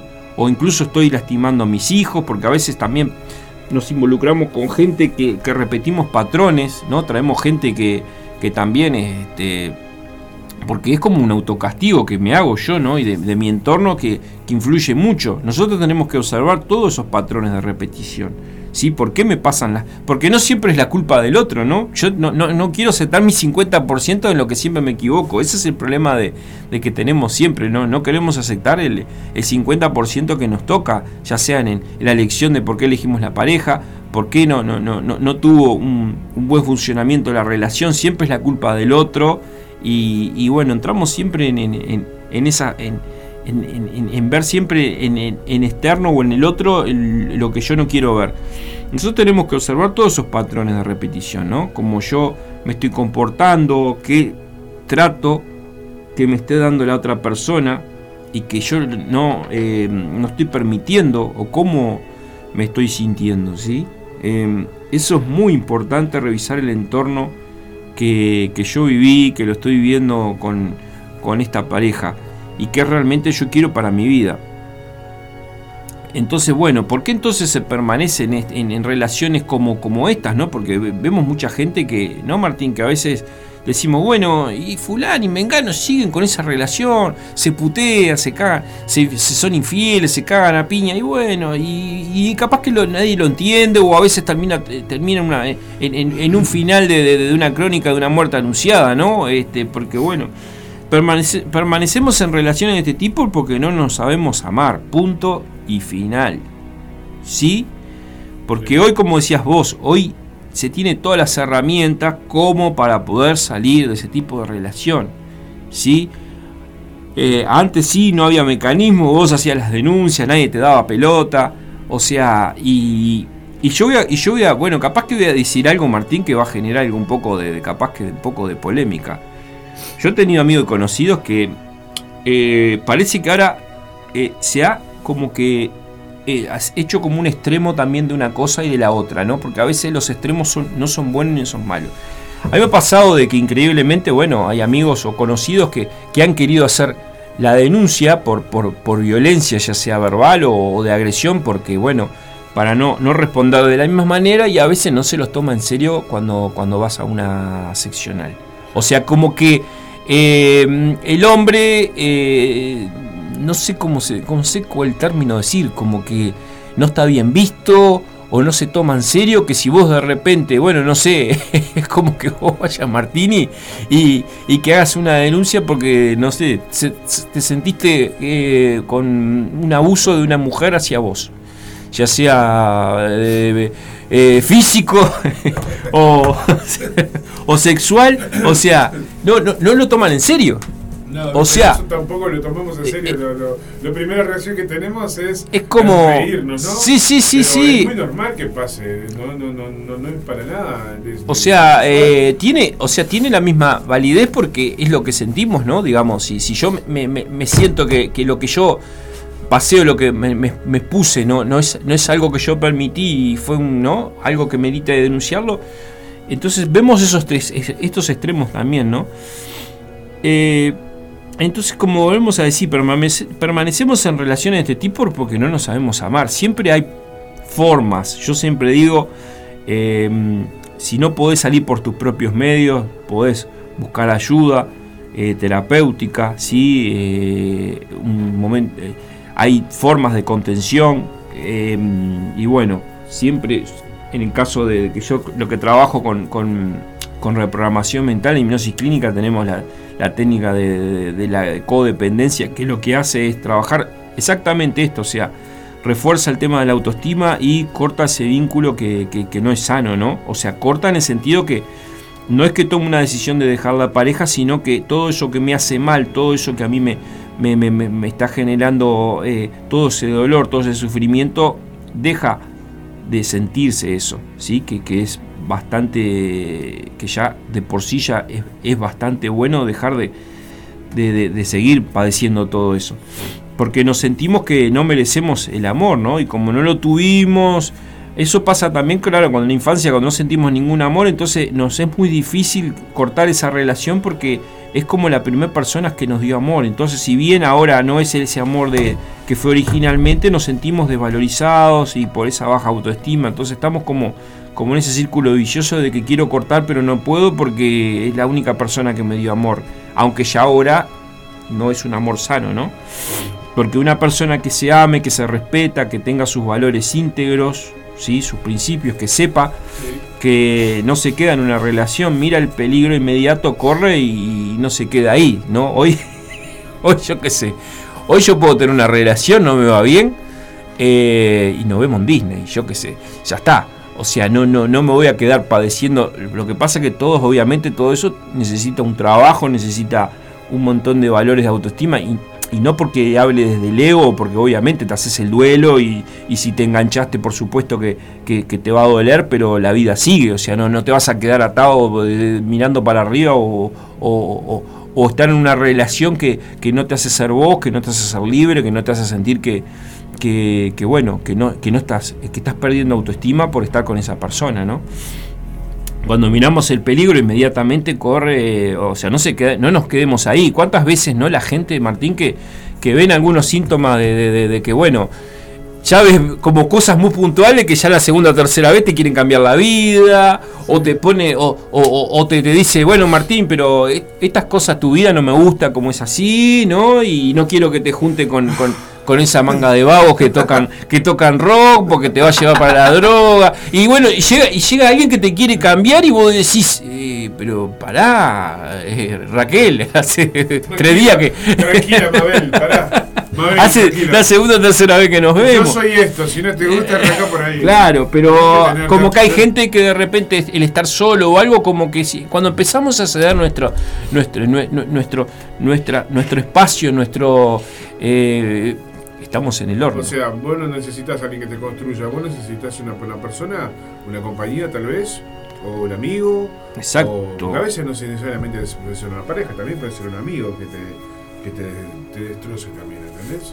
A veces las relaciones no pasan solamente por... No, por supuesto. A ver, buenísima la que vos dijiste. Yo cuando trabajo relaciones tóxicas, a veces también se trabaja mucho con el tema de las mamás o los papás, A ¿eh? veces los padres que tiene la persona que tiene tiene consecuencias muy grandes en su vida de adulta todavía hasta el día de hoy porque ¿Cuántos tuvo padres les arruinan la vida a sus Sí, hijos y- por querer que sus hijos tengan la vida exacto que o la madre o la madre que, que o todo su vida como ellos o madres que exacto o madres que de repente eh, todas su- su- sus este sus miserias, todas sus, sus, logros que no pudo conseguir, se los echó culpa porque O cargar tuvo una hija, o porque eso, ¿no? tuvo un hijo y yo no pude ser quien yo quise, o porque no pude estudiar, o porque tu culpa que te tuve que, que cuidar, o sea, todo. Entonces, es tu culpa que yo no pude hacer tal cosa. Porque a veces eh, es cruel, puede ser más cruel inclusive esa relación entre padre tóxica entre padres e hijos, ¿no? exacto, exacto. O el, o, el, o el padre que le decía al hijo que no servía para nada, que era un inútil, que todo lo hacía mal. Entonces, esa, esa persona, aunque puede ser extremadamente inteligente, pibe puede el ser, es un fracaso en todos lados, porque inconscientemente, si, si no reprograma esas creencias, entonces en, en- en- en lo que se desempeñe, siempre va a él inconscientemente sentir que, que es un inútil, que, que no sirve para nada. Entonces, aunque sea una persona brillante, siempre va a estar... El no, eterno loser, exactamente. Entonces cuando, exacto, entonces cuando, cuando el maltrato entra sutilmente se necesita mucho valor, eh, eh, mucha fuerza de voluntad y un trabajo interior muy profundo, ¿no? Porque para salir de este tipo de relaciones, que son personas también que, que han sido lastimadas, yo lo que les digo es que, que el sistema que se vive en la relación es, es muy dañino y muy, muy tóxico, que, que nosotros somos personas en esencia, ¿no? Y somos personas que, nos tenemos que querer, nos tenemos que tener una autoestima, pero todo lo que, que no hemos trabajado y los ciclos que, que no hemos cerrado es lo que nos lleva a nosotros a pensar y a creer y, y actuar de acuerdo a lo que el otro tiene en eso que realmente yo necesito, ¿no? Porque a veces muchas cosas que no nos somos conscientes que nosotros necesitamos, la vemos en el otro. Yo no soy seguro, pero veo que la otra persona, cuando yo estoy con él, me siento seguro, me siento protegido. ¿Por qué? Porque, bueno, se ve que probablemente en tu infancia no tuviste, sentiste que te dieron seguridad, que te dieron todo ese tipo de, herramientas que te faltan en la vida, ¿no? Y si me lo dio de entrada en esa relación un poquito, yo ya me extiendo, le doy mi. le vas dando como mucho, muchas partes de tu vida, ¿no? Le, le vas dando todo, porque creo que esa persona es la fuente de, de- de lo que yo justo me falta, ¿no? Mi, mi otra media naranja. y esa media naranja sale carísima a veces. No podemos pensar que, que en una relación de pareja es nuestra fuente para todo, ¿no? Eh, volvemos a las canciones de amor. Eh, si me dejas no existo, sin, tu amor me muero. Todo ese tipo de... Son divinas para los que cantan, muy romántica y todo, pero eh, estás depresivo porque te dejó alguien y escuchas esa canción, te salís a, pegarte un tiro. O sea, no, no, no, no genera nada algo positivo todo ese tipo de, de- de- de frases redependientes, ¿no?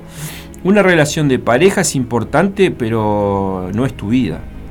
¿Sí? Tenemos que tener proyectos, tenemos que tener sueños, tenemos que tener motivación por nosotros mismos, ¿sí? Porque ¿qué ocurre con este tipo de relaciones? Nos perdemos, solamente pensamos que esa persona se convierte en todo para nosotros, ¿no? Porque si yo, Martín, no tengo un proyecto de vida, no estoy en lo que me gusta, no, no, no, no tengo un montón de- de cosas creadas por mí mismo, entonces cuando esa persona me deja, porque bueno, de repente como toda pareja, también pudo haber terminado su, su, su, amor y termina de forma natural, ¿no? Porque no todas las, las parejas tienen que terminar mal, o, sea, ¿y qué pasa?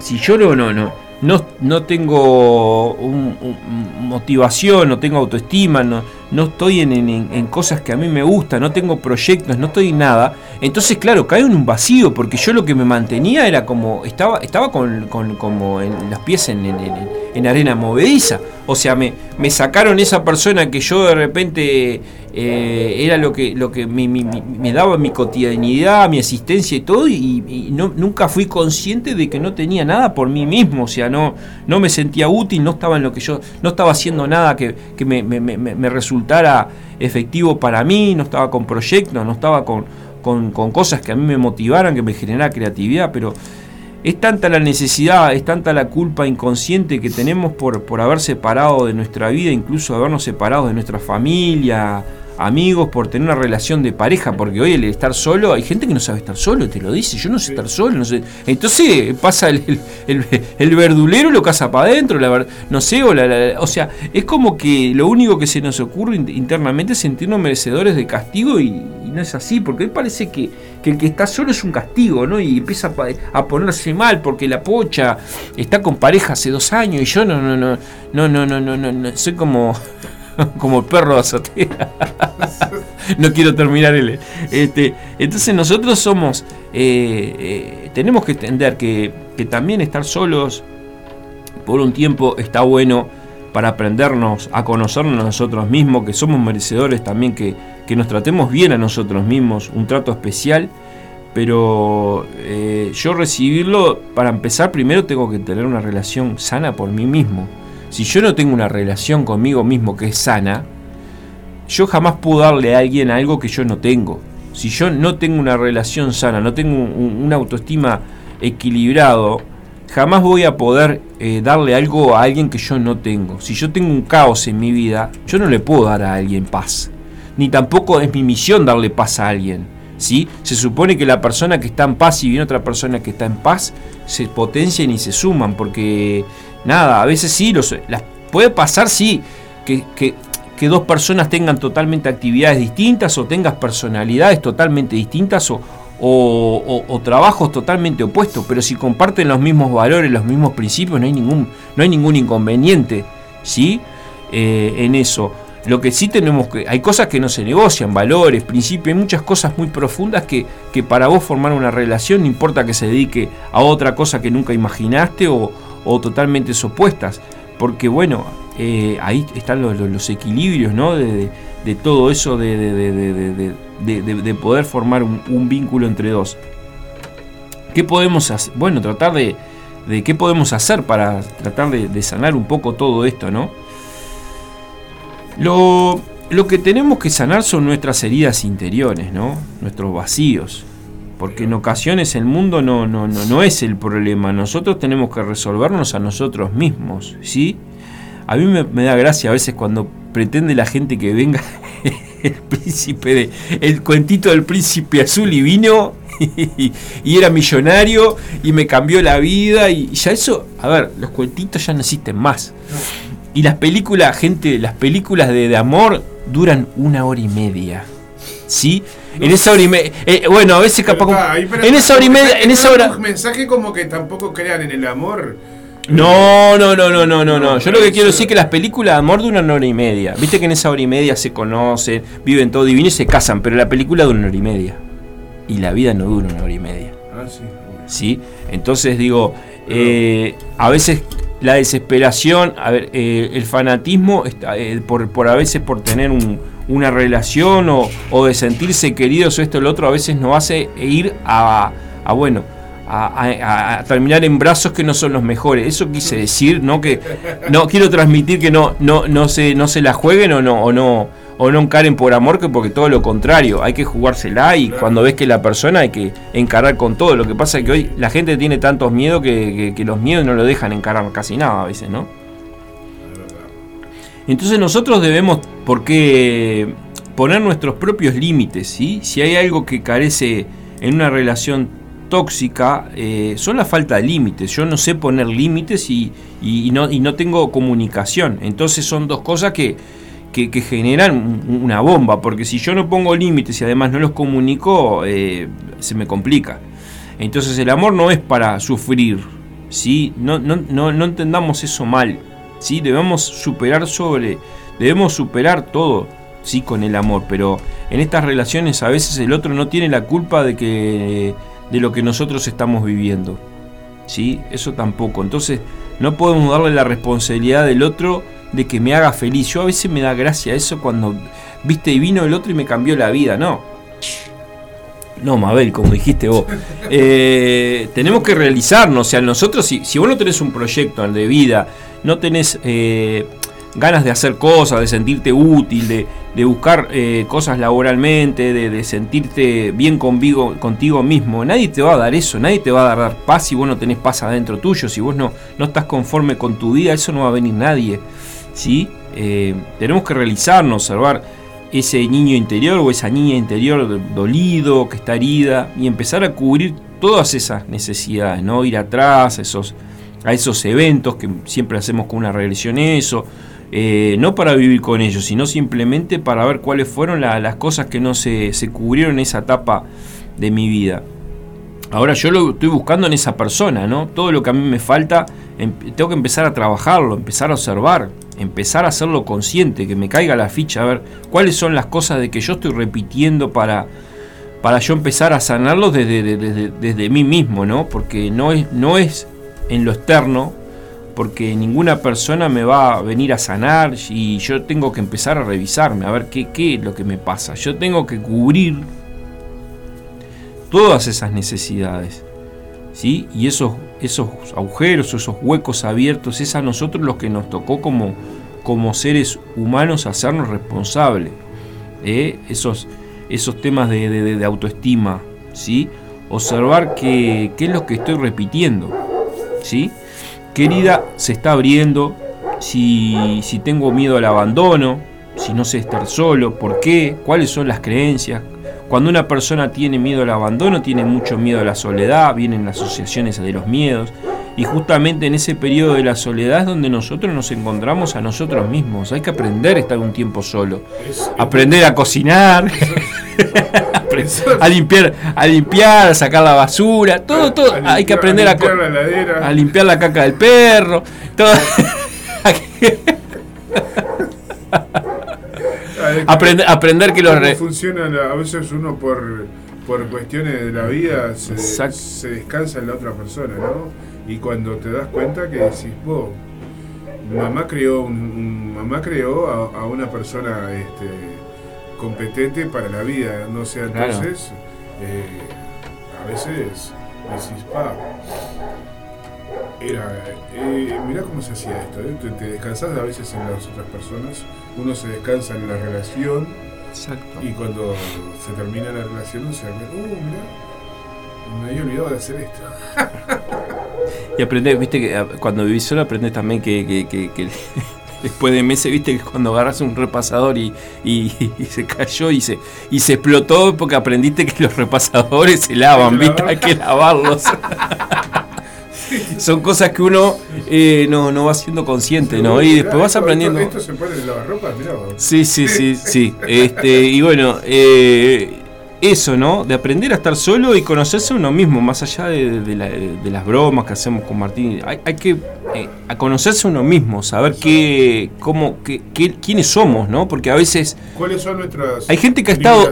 Hay gente que ha estado una relación atrás de la otra, que no ha hecho un parate que no sabe ni quién es, ni, ni, ni, ni, qué es lo Porque claro, está, es, como que no, no, no, no puede, no puede hacer un, como un, parate y no, y no quiere sufrir y, y, a veces no hizo ni el duelo de la otra persona y ya está, y ya está con otra persona. Entonces digo, eh, eh, eh, es, es, como que nada, empeora el problema, ¿no? Si soy una persona que, bueno, que le gusta controlar todo, yo tengo un miedo que, a que me traicionen. ¿Cuántas también hay gente que quiere, o, o, o por miedo a una traición, yo tiendo a controlar ¿sí? O, o revisar los, o, reviso los celulares, pero cuando yo tiendo a controlar termino siendo eh, el controlado de las situaciones, porque no tenemos esa capacidad para controlar a otras personas, ¿no? Debemos de, de, sanar las creencias también de la gente, viste, que también que hay que, la gente que hemos hecho regresiones también de, los padres, viste, volvemos a los padres o las madres, que el padre le decía a la, hija que no confía en los, en los, en los hombres porque le, le iban a ser infiel, entonces esa persona nunca esa muchacha nunca va, va, a generar un vínculo duradero con un hombre porque siempre inconscientemente va a pensar que va a ser infiel. Entonces nunca está la confianza eh, como, como válida. Entonces esa persona nunca va a poder confiar en un hombre, entonces nunca va a poder tener una relación duradera o, estable, ¿no? Porque siempre va a haber un, esperando a que, a que pase algo malo o que me traicione. Debemos de, sanar, debemos observar si, si me siento rechazado, el otro me está rechazando, pues inmediatamente debo ver que yo me estoy rechazando, porque yo me estoy eh, enojando, opacando. O sea, cuando me convierto en, una persona sumisa, permisiva, tengo que ver cuán humillado me siento, ¿no? Si me he convertido en una persona rígida, entonces tengo que observar eh, todo ese tipo de, humillaciones, cuántas injusticias yo me estoy permitiendo, que el otro me está enseñando, pero yo se lo estoy permitiendo, porque como siempre está la, víctima, el victimario, ¿no? El otro hace cosas, pero yo también le permito que, haga todas esas cosas porque yo no pongo un límite, no tengo un, stop, un parate. Es revisar este, todas nuestras heridas para empezar a sanar, para hacernos cargos de nosotros, ¿sí? El famoso tengo miedo de la soledad, tengo miedo de estar solo en la soledad es donde, donde yo me voy a encontrar en, nos encontramos a nosotros mismos, ¿sí? Sanar es parte de nuestra responsabilidad. Voy a repetir esto, Martín, para que quede bien claro. Sanar es parte de nuestra responsabilidad. No es de nadie. Nadie va a venir y me va a sanar mi vida, ni me va a cambiar mis quilombos, ni nada. existen las varitas mágicas. Exactamente. Tener una relación sana con nosotros mismos debe de ser un deber, ¿sí? Trabajar con nuestra autoestima es un derecho que nosotros nos debemos dar como seres humanos a nosotros mismos. Yo me tengo que validar, me tengo que querer dentro de los de lo sano, no de creerme desde el ego, de quererme que puedo, que, la, que no tengo que ser humillado, que soy una persona que tengo que ser valorado por lo que soy, con defectos y virtudes, sí, por supuesto, como todos los tenemos, pero no eh, permitir eh, injusticias, humillaciones o un montón de situaciones de que me quiten de libertad o un montón de permisos que, a mí me, empiecen a, consumir mi esencia, ¿no? Eh, vamos a un, a un espacio de, publicidad y venimos los, los, los últimos los, últimos minutitos y ya continuamos.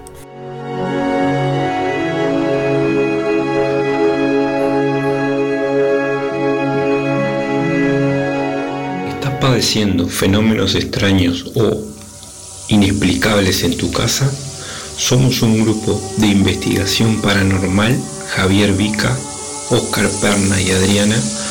Comunicate con nosotros al Instagram paranormal 2126, celular 095 498 193 hacemos investigaciones en casas de familia totalmente sin costo y ayudamos a las personas y al lugar afectado.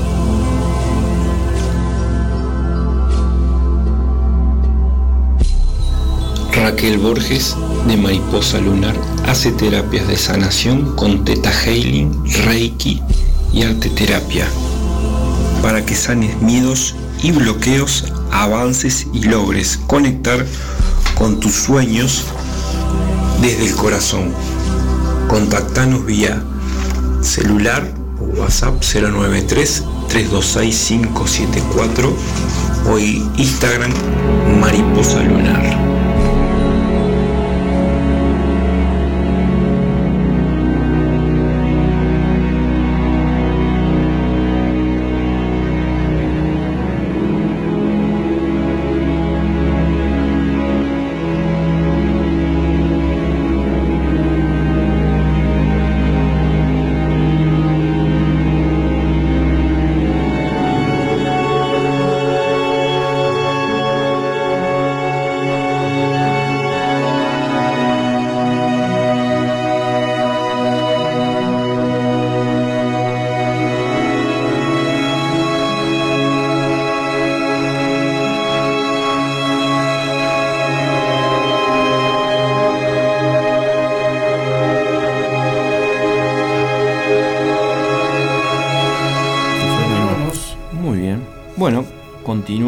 Em, quería también pasar los últimos chivos que nos quedaron. Em, terapia en biodecodificación presencial y online, cursos y talleres, consultas al teléfono 091-374-909. Adriana Brum, biodecodificación. Instagram, biodecodificación Adriana Brum. Y después para todos los que nos encantan las piedras y a nivel energético, ya sea para terapeutas o, para los chakras o para cualquier tipo de regalo o para cualquier tipo de, patología que tenga. Tenemos, nos encanta piedra que podrás regalar experiencias de bienestar para, para ti, para tu familia, para tus amistades. ¿sí? en todas las, tienen todas las formas de pago, también incluye envíos eh, a tu propio domicilio. Pasen por San José 926, esquina Convención, teléfono 094-809-447 o por Instagram nos encanta piedras. Ahí te encontrás con, Claudia que te asesora de, todo lo que necesitas o qué piedra necesitas para, para lo que estás padeciendo. Bueno, y quien les habla, mm, voy a pagar mi propio chivo porque no hay, no hay auspiciantes. Em, bueno, eh, para el que me quiera seguir es el Instagram reprogramente, reprogra barra bajamente, ¿sí? Todo lo que es este, terapias regresivas con reprogramación, hipnosis clínica, ahí están todos mis trabajos. Eh, también al número 095-229-552, ¿sí? Y este, bueno, y hablar, como siempre decimos, eh, los invitamos a, unirte a este espacio y participar a través de, su compañía, enviando mensajes o propuestas. También eh, al grupo o al Instagram de Conexiones Radio 3, sí que allí está también toda la información, eh, también los programas completos para quien no lo pudo escuchar, siguen estando allí no se olviden que, bueno, que seguimos siendo los raros, que no encajamos en, la, sociedad y hacemos este, bueno, este tipo de, programas que hablamos de, todo tipo de terapias alternativas, desde una visión holística de ser, cuerpo, mente y espíritu, hablamos de temas de conciencia, de compilación, eh, tenemos a, a Javier con actividades paranormales también, de investigaciones, o sea, eh, bueno, todo este tipo de energías, de, vida después de la muerte, de, ovni, eh, la inmortalidad del cangrejo, todo este tipo de cosas hablamos y para eso es importante el apoyo ¿sí? en, Radio El Aguantadero que nos da este espacio, ¿sí? Eh, los sábados de 9 a 11, así que bueno, para quien no nos conoce, que, que compartan ¿sí? los links y nos sigan a través de las redes o en vivo, que, es fundamental este, el, apoyo que, cada uno de ustedes nos brinda a, este, a este proyecto que, bueno, como siempre agradecemos a Martín porque muchas radios AMOFM no, no comparten la, eh, digamos, el, temario de, estos programas porque muchísimos sino espacios de fútbol o no de política no, no, no podés ingresar. Sí, bueno, vamos a ir terminando un poco el, tema em, de lo que compete hoy, lo que son las relaciones tóxicas. Todas las heridas vienen de la niñez o también de otras relaciones más de adulto. Bueno, viene de nuestra infancia y de nuestra adolescencia. Puede ser causada por nuestros padres o por nuestro entorno. Porque yo puedo decir, bueno, yo tengo una relación muy sana, pero yo entro en una relación, yo tengo una relación muy sana, ¿no? Pero puedo haber tenido una relación muy sana con mis padres, puedo entrar en una relación que no es sana también. Entonces yo me quedo como, como permisivo porque yo me crié en un entorno donde yo veía que todo era normal. Entonces para yo vivir de esa misma experiencia en mi casa, en mi hogar, esta relación, aunque sea tóxica, yo trato de ver lo que no es y la trato de ver como normal. Entonces tenemos que observar cuáles son nuestras conductas, nuestras actitudes, y no irnos a los extremos, ¿no? sino de mantener el equilibrio y sí revisar nuestra línea de vida, ¿sí? porque todo viene desde nuestra infancia, incluso dicen los expertos ¿no? que, en las relaciones entre los dos cuando hay discusiones peleando y discutiendo a ver quién tiene la razón, la razón, perdón, porque nos convertimos en niños, somos nuestras heridas que salen de, de, lo más adentro de nosotros, ¿no? cuando nosotros queremos ganar o cuando hay maltrato, yo siempre digo a mis consultantes, si hay un maltrato físico, lo primero te recomiendo salir de esa relación. Porque hay cosas que ya no, no, si hay un maltrato físico, psicológico, verbal, de insultos, y eso ya es una relación que, rompió una línea que no tiene que quebrarse. no necesariamente de todas las relaciones se tiene que salir, pero porque, eh, porque inmediatamente cuando nosotros nos hacemos cargo y responsable de nosotros, tenemos que tomar una pausa y luego elegir y decidir si nosotros queremos permanecer en una relación. ¿sí? No podemos echarle el 100% de la culpa a la otra persona siempre. A veces nosotros cambiando tenemos, debemos tomar decisiones. Que haya espacio, una pausa y el espacio en la relación. ¿sí? Si es algo que no es tan grave, que cada uno se haga responsable de lo que le toca. ¿sí? Eh, tampoco esas, esa, ¿no? esas frases célebres de, Martín de, que estoy por mis hijos o todo ese tipo de, excusas que nos damos ¿no? por, para para no... Si estás por tus hijos, la, mejor relación que puedes hacer es, que tus hijos vean que, que, los padres no es una relación que, es tóxica o, que es muy, este, eh, bueno, que, es muy eh, insana. Entonces, siempre lo mejor para nuestros hijos es un entorno con equilibrio sano. Y si ese equilibrio no está, eh, que permanezca porque sos padre, porque sos madre, eh, en realidad estás generando algo doblemente negativo para vos mismo y para tus propios hijos porque bueno, ellos creen que ese, modelo es, negativo, es lo que, lo que son las relaciones humanas cuando tenés pareja, ¿no? Entonces digo, eh, dejemos de, darnos excusas para no terminar una relación, ¿no? Porque la profesión de, de ser padre, de, ser madre, va a ser de por vida. Entonces digo, no, no es necesario em, estar sometido a un, a un vínculo que, en realidad va a generar muchas consecuencias en, nuestros hijos que, que, bueno, que en realidad algo que les genere positivo. Muy bien, entonces este es larguísimo el tema, ¿no? Pero bueno, eh, es un tema que, a todos nos, este, bueno, nos, nos, puede llegar en algún momento y tratamos de ser conscientes, vuelvo a repetir, que para las personas que no que están padeciendo pueden este, bueno, comunicarse eh, conmigo o bueno, si no pueden salir, eh, busquen, busquen ayuda desde sus amistades o ayuda terapéutica si, si ven que no, no pueden este, bueno, salir por sus propios medios este, y no, no quedarse en una situación que, sea totalmente dañina y, perjudicial para, para uno mismo, ¿no?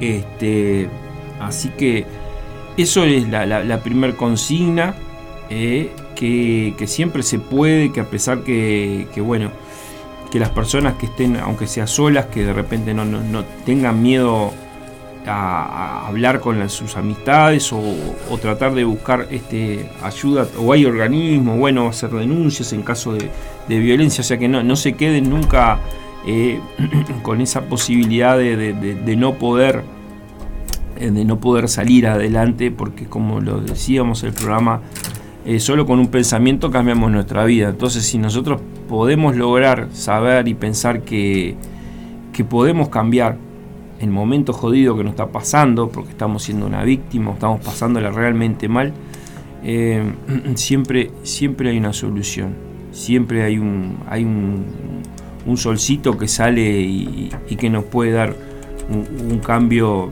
eh, totalmente distinto. Así que bueno, eh, volvemos el sábado que viene de despedirnos con, Martín. Espero que, bueno, es un tema larguísimo, quedaron muchas cosas para hablar, pero bueno, eh, agradecerlos a cada uno de, los que comparten, ¿sí? Y bueno, nos vemos el. Nos escuchamos, mejor dicho, como me corrigió Leopoldo. Nos escuchamos. Eh, y bueno, las vías de comunicación para lo que quieran preguntar o, del tema saber más o bueno o consultas eh, vuelvo a decir reprora barra bajamente ¿sí?